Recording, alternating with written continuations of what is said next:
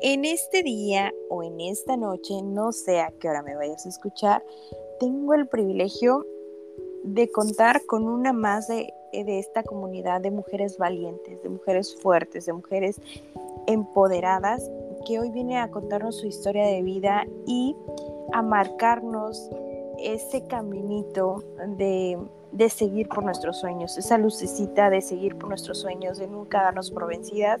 Creo que esta personita es la ideal para hablarnos acerca de, de nunca darse por vencido.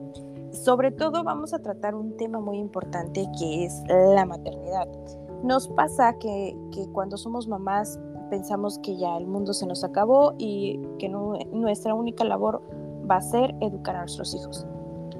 O que por el hecho de tener a nuestros hijos, nuestros sueños ya no se pueden cumplir. ¿Y qué creen? Aquí viene una mujer extraordinaria a demostrarnos todo lo contrario, así que este día le doy la bienvenida a Monse. ¿Cómo estás? Bienvenida al podcast. Hola Soraya, muy bien, muchas gracias por la invitación. Monse, a ver, cuéntanos, ¿quién es Monse? ¿Qué hace? ¿A qué se dedica? Ok, bueno, me presento, soy Monse, como todo el mundo me conoce. Eh, soy licenciada en turismo, tengo una maestría en desarrollo integral, soy mamá y también soy sobrecargo. ¡Éale! Ella es mamá y es sobrecargo.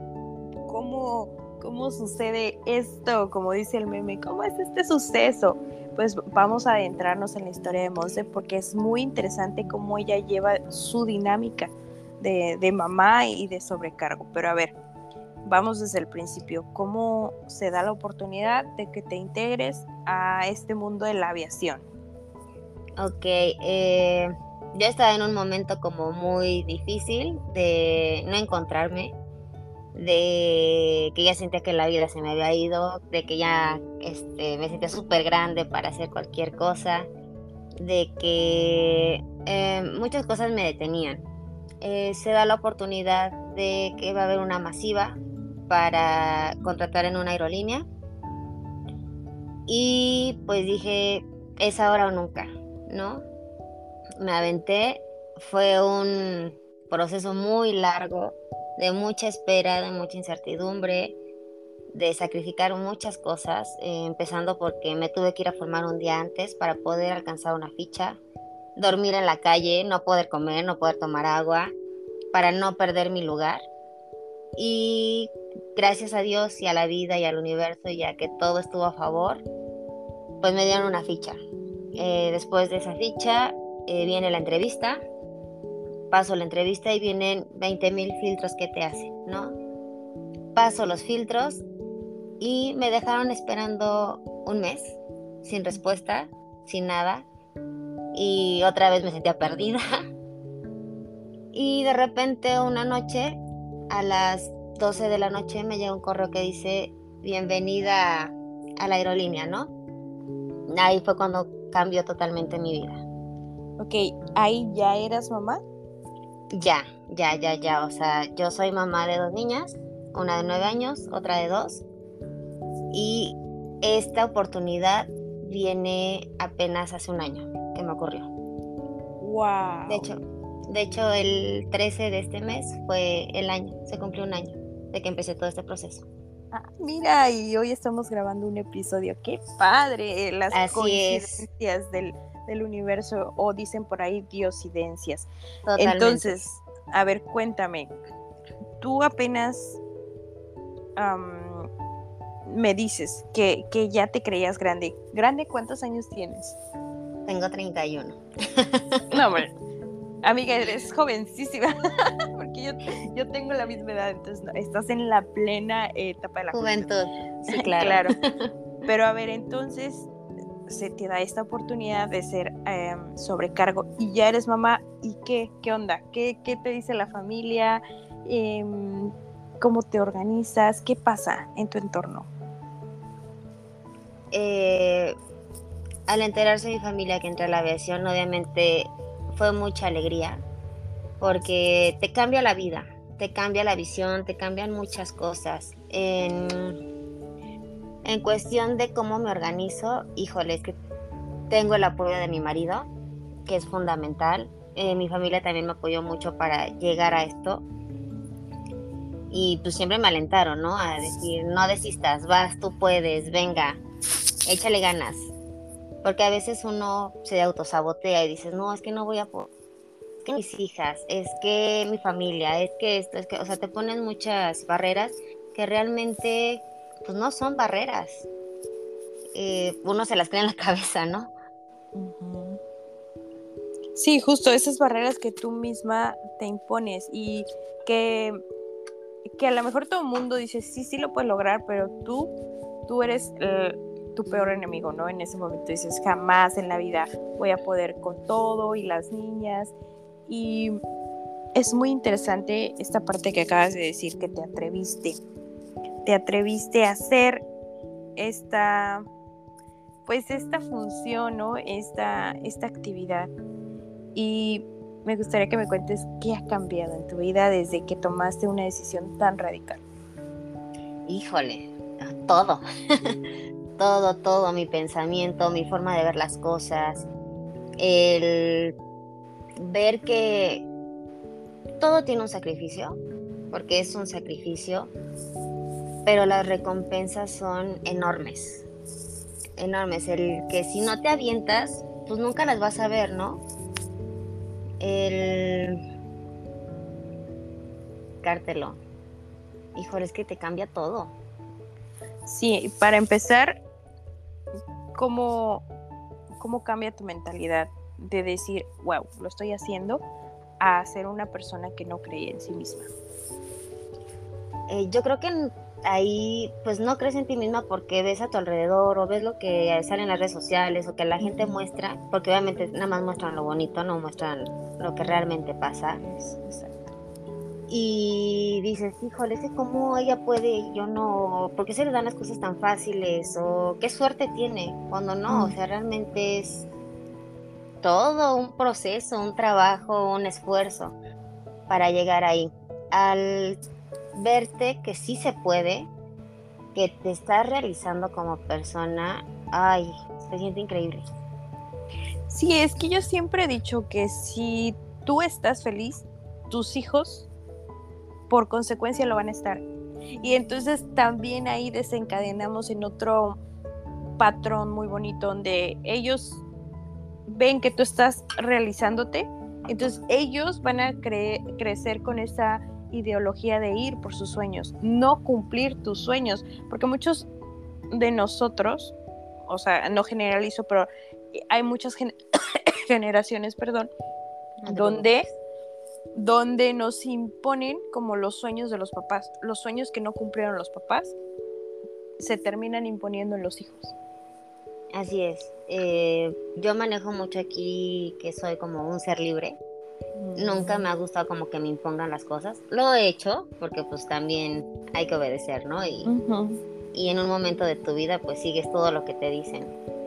Pero yo creo que lo más bonito es poder tener la libertad de decir, yo quiero esto y voy a hacer lo que sea necesario por lograrlo. Y creo que eso es un gran ejemplo para los hijos, ¿no? El que te vean cómo, cómo trabajas, cómo te esfuerzas, cómo aprendes, porque todo es un aprendizaje y que lo vean como ejemplo, decir, es que yo quiero ser como mi mamá, ¿no? O yo quiero esto, o yo quiero ser así, lograr lo que yo quiero.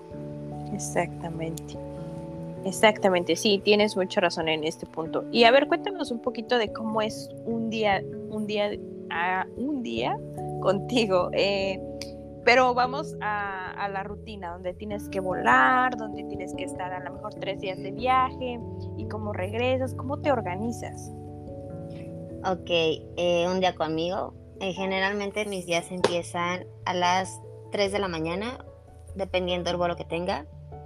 Generalmente ese es el horario, ¿no? Empiezo a las 3 de la mañana, me levanto, lo principal es dar gracias a Dios por poder abrir mis ojos un día más. Entonces, bueno, me levanto, hago mi oración, doy gracias, eh, me empiezo a arreglar. Obviamente un día antes dejo ya preparado mi uniforme, mi maleta, todo lo que me voy a llevar me arreglo, mi marido me hace favor de llevarme al aeropuerto, me deja, eh, llego a mi vuelo, Eh, hay veces que tengo dos vuelos en el día, o tres, o cuatro. Y en la noche o tardecita llego a mi hotel. Eh, llego, me comunico con mi familia, obviamente, para avisar que estoy bien, que llegué con bien, cómo fue mi día. Leo un rato y me duermo. Porque ya llegas a veces tan cansada que a veces ni comes. O sea, ya lo que quieres es descansar. Eso puede ser uno, dos, tres días, a veces hasta seis, que no llevo a mi casa pero siempre estoy en comunicación con ellos, siempre hablo con mis hijas para ver tareas, cosas que tienen que hacer en la escuela, actividades aquí en la casa, las quejas, eh, etcétera, etcétera, ¿no? Eh, al regresar a casa, mi marido va por mí, llegamos y trato de que el poco tiempo que estoy aquí sea de calidad. Generalmente siempre me están esperando ellas. Si es muy noche, pues no, ya las veo dormidas, ¿no? Y me espero el otro día. Pero si están aquí, pues me las llevo a cenar o vamos al cine o checo tareas, este, trato de dejar ya todo listo porque pues yo descanso a lo mejor hoy y mañana otra vez me tengo que ir. Entonces sí trato como de organizar, dejar todo organizado más bien para pues ya poderme ir tranquila y que mis hijas y mi familia estén bien. Claro, dejas todo organizado, pero aparte como tú dices, el tiempo que pasas con ellas realmente te... Em, te involucras con ellas, te involucras a tal punto de que ellas digan, ok, mi mamá está trabajando, pero sí está eh, en mi crianza, ¿no? Está siendo consciente de mi crianza y está siendo presente en mi crianza. Así es, es una cosa de las que a mí como que me inquietaban al entrar aquí porque siempre decía, es que yo no quiero ser una mamá ausente, porque mucho tiempo de su vida, sobre todo de la grande, pues siempre estuve ahí, ¿no? Atrás de ella y la escuela y esto y el otro, y era una mamá 24/7 aquí en la casa. Ahora que no estoy, pues no quería que notaran tanto ese cambio. Bendita tecnología y benditas videollamadas. Exacto, sí. Y con eso puedo estar conectadas con ellas, aunque yo esté del otro lado del mundo. Claro, perfecto. Sí, me encanta esto. Esto de la tecnología que hay que aprovechar, que sí, que une a personas. Así es para que tú tomaras esta decisión debió haber un detonante en tu vida. ¿Cuál fue el detonante de tu vida que dijiste, hey, tengo 30 años, quiero hacer algo diferente? Eh, yo viví una vida muy cómoda, la verdad es que tengo un esposo muy trabajador, gracias a Dios, eh, muy buen proveedor. Y teníamos una bodega de abarrote en Central de Abasto, en Tulancingo. Eh, se viene la pandemia. Eh, obviamente al llegar la pandemia pues ya no hubo compras, ya no hubo gente que, que consumiera tanto porque pues muchos desgraciadamente perdieron su trabajo o les recortaron su gasto o cosas así, ¿no? Al hacer eso hubo un momento donde ya no era factible seguir pagando la renta de la bodega y la tuvimos que cerrar. Eh, tratamos de mantener la venta, eh, ¿cómo te diré? Pues de tienda a tienda, o sea, ya sin tener un punto de venta. Y nos hicieron un fraude. Al hacernos este fraude, perdimos todo. Hasta las ganas. Hermana, ¿cómo sucedió todo eso? No sé, pero ahorita doy gracias a Dios. En el momento reclamé mucho, me enojé mucho, me frustré demasiado porque pues habíamos dejado a familias sin comer, eh, que dependían de nosotros, ¿no? Sobre todo en el trabajo. Eh, ay, no, fue una experiencia muy horrible que nos hizo aprender mucho también, a crecer como personas, pero en ese momento sí hubo como mucha, mucha tristeza, mucha depresión, mucha frustración, sobre todo el decir, güey, ya estaba aquí y ahorita estoy en el hoyo otra vez, ¿no? Y nos costó mucho trabajo llegar ahí, eh, mis papás nos apoyaron mucho también en ese aspecto, mi suegra, o sea, la familia siempre nos apoyó, pero aún así, pues sientes que defraudaste a todos, ¿no? Y sobre todo a tu persona. Claro, sí, imagínate perder todo lo, que estuvieron trabajando, no sé por cuánto tiempo, y de repente un día dices, híjole, ya no hay nada. Deja tú a las personas que confiaban en ti, eh, tu propio hogar, tus hijas, ¿no? O sea, ¿qué iban, de qué se iban a sostener tus hijas? Así es, entonces, eh, yo creo que ese fue el detonante que dije, güey, ¿qué estás haciendo? O sea, sí está muy cómoda tu vida, sí trabajas aquí, pero necesitas hacer algo más por ti, por crecer personalmente, profesionalmente, ¿no? Aunque tenía mi carrera y todo, pues no la ejercía realmente porque pues lo mío era viajar, o sea, siempre me ha gustado eso, ¿no? Aunque me enfoqué en otras cosas, pues siempre traje esa espinita. Se da la oportunidad y platicando con mi marido, pues él me dijo, si eso quieres, órale, vas, yo te apoyo. Y me aventé. Sí, sí, sí, él ha sido como un pilar para mí siempre. Entonces, pues ya, total, me aviento a eso. Ese día que yo fui a la, a la masiva, ay, no, fue horrible porque yo iba súper enferma, para empezar. O sea, todo estaba en contra, ¿sabes? Iba súper enferma. Era la número 550 y tantos de la fila. No llevaba mis papeles. No, no, no, o sea, todo mal. O sea, tú... Que Ok, ok, cuéntame, sí. lo único que llevaba era mi INE y mi cita del pasaporte. No llevaba más. Sí, tú, tú ibas con la con la intención de que te agarraran, pero que tampoco te agarraran, ¿sabes? Como el que, ay, pues a ver, a ver qué pasa.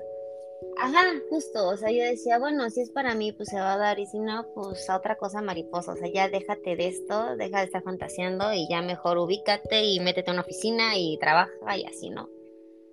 Cosa que jamás me ha gustado, o sea, no puedo estar sentada frente a una computadora y acatando órdenes, ¿no? Lo mío es como ser muy libre, o sea, y eso es lo que amo de mi trabajo.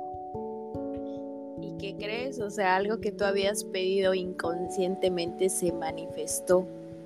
Sí, como que el universo me dijo, ay, ya, ten, deja de fregar, ¿no? Sí, Justo, justo así pasa, ¿no? Que, que tú estás pidiendo mucho algo y, y, de repente dices, ay, ¿por qué no llega? O ¿por qué no se dan otras oportunidades? Porque simple y sencillamente no eran, no eran para ti. Y lo que es para ti, pues ni aunque te quites, pasan porque pasan. Exacto, yo me frustraba mucho porque decía, ay, es que no hago nada, es que pues sí hago esto, pero pues no me llena, o sea, nunca estaba conforme, ¿me explico? aunque hacía muchas cosas, nunca estaba conforme y, sentía que no hacía nada de mi vida y me era frustrada casi casi. Pero eh, momento. Sí, Tal claro. Vez era mi momento antes. No, es que era, era en, el momento que tenía que ser. Justo en este podcast hablamos mucho de esto, de, de las vibraciones y y de las conspiraciones que hace el universo. Generalmente en los momentos de caos, en los momentos de incertidumbre, es donde tú como ser humano tomas más valor para hacer algo. ¿no? Entonces es por eso que se nos pasan muchas circunstancias en la vida y a veces no estamos tan hartos para realmente ir por lo que queremos. Pero cuando ya estás tan harto, tan harto que no te queda más, dices ya, órale, me la juego. Y ahí es donde empiezas a darte cuenta que la disciplina, la constancia te llevan al lugar donde quieres estar. Por ahí me contaron también que tú a pesar de ser mamá, siempre tienes como este detallito de estar arreglada, de de no descuidarte. Y, me gustaría que nos compartieras un poquito esto, porque creo que es muy importante para todas las chicas que en algún momento han sido mamás y pasa que, pues sí, que literalmente das tu vida por los hijos, pero, pero te olvidas de ti como persona. Así es, al ser mamá, eh, no es que no me gusta, o sea, yo amo ser mamá, ¿no? Pero creo que lo romantizan mucho. Hay un momento de la maternidad donde sí te pierdes como ser individual. Eh, el que obviamente priorizas que la hija esté vestida de pieza a cabeza increíble y el moño que le combine con las calcetas y cosas así. Y tú con el chango y la playera del partido, ¿no? Político. Porque también me llegó a pasar, o sea, pues me la vivía de chongo y fodonga, ¿no? Digo que tengo mis temporadas también que digo, ay, hoy no me quiero pintar o hoy no me quiero peinar o quiero estar de pants, ¿no? Mi modo niño, que le digo yo. Pero también el arreglarte, el tú sentirte bonita, el verte bonita, que veas al espejo y que digas, no, hombre, soy un forro, soy un mujerón, el que te hables bonito, hace que tú también te sientas bien y al tú sentirte bien, eh, eso, pues, ¿cómo te diré? Como que pasas esas vibras, ¿sabes? El no dejarte caer, el que no te afodongues, el que aunque sea te enchines la pestaña y te cepilles el cabello, te va a hacer ver bonita, te va a hacer sentir bien y muchas cosas de lo que hace que todo fluya es tu imagen. Creo que eso no lo debemos descuidar, aunque tampoco te pistas de marca, o sea, eso no tiene nada que ver, pero lo que te pongas, que te lo pongas bien. Tú vas a hacer a la ropa, no la ropa te va a hacer a ti, ni el maquillaje, ni nada, o sea, es tu personalidad. Tienes que cuidar mucho eso, tu imagen, el sentirte bien, el, pues el verte bonita. Somos como plantitas, ¿no? Ahora sí que tomar agua y decirte cosas bonitas y verte bonita híjole, con eso creo que todo lo demás puede fluir. Exactamente. Tú que tienes dos pequeñitas, ¿cuál crees que sería el mejor consejo de vida que les puedes dar a tus hijas, siendo mujer? Que sean ellas mismas, que luchen por lo que quieren, que se preparen, que estudien, que no dejen de aprender, lo que sea, lo que sea, lo que ellas quieran, pero que sean unas mujeres preparadas, eh, que sean libres y que hagan lo que realmente a ellas les llene. Y para ti, un mensaje para ti, para tu yo de tres años, cinco años, ¿qué le dirías a esa pequeñita hoy en día? No dejes de ser tan aferrada y necia. O sea, creo que eso me ha ayudado mucho a ser bien aferrada. Me encanta que hayas podido compartir tu experiencia con nosotras Em, como te lo dije, eres una mujer a la que admiro mucho y te debo también mucho respeto porque todo lo que haces pues es increíble, es un ejemplo de, perseverancia y de constancia también. Me encantaría que nos dejaras un mensaje para las chicas que te van a escuchar el día de hoy porque la mayoría de nuestro em, de nuestra audiencia son mujeres entonces lo que, lo que te gustaría que alguna vez te hubieran dicho. Ok, ¿qué me gustaría? Híjole, tantas cosas, pero yo creo que lo principal es no dejarse caer. Los hijos no te detienen, al contrario, tienen que ser un motivante para que vean a mi mamá, es una chingona, o sea, yo quiero ser así, ¿no? O hasta mejor. El que no nos detengamos también por la edad, la edad es solo un número y creo que mientras más grande eres, más aprendes. O sea, no se dejen llevar por eso, luchen por lo que realmente quieren, arriesguense. Van a perder muchas cosas en el camino, sí, van a sacrificar mucho, sí, pero yo creo que la recompensa no tiene madre. O sea, cuando tú luchas por lo que quieres y lo logras, esa satisfacción nadie te la quita. Así es. Me encanta, me encanta tenerte por acá. Este es tu espacio. Cuando quieras volver a contarnos una patoaventura, claro que estoy súper encantada de que vengas otra vez. Te mando el mejor, el mejor de los. Te mando la mejor de las vibras, te mando todo lo bonito para ti y nada, que tengas bonita noche. Muchísimas gracias por la invitación. Estoy a sus órdenes. Cuando gusten invitarme otra vez, yo soy carta abierta. Así que estoy para ustedes y cualquier duda que tengan también. Y si necesitan algún apoyo o algo así, un consejo, lo que necesiten, pueden contar con una amiga. Ay, muchas gracias. Y este es el propósito del podcast, de que entre todas nos ayudemos a brillar. Claro que sí. Muchísimas gracias. Que pases bonita noche otra vez. Cuídate. Bye bye. Bye.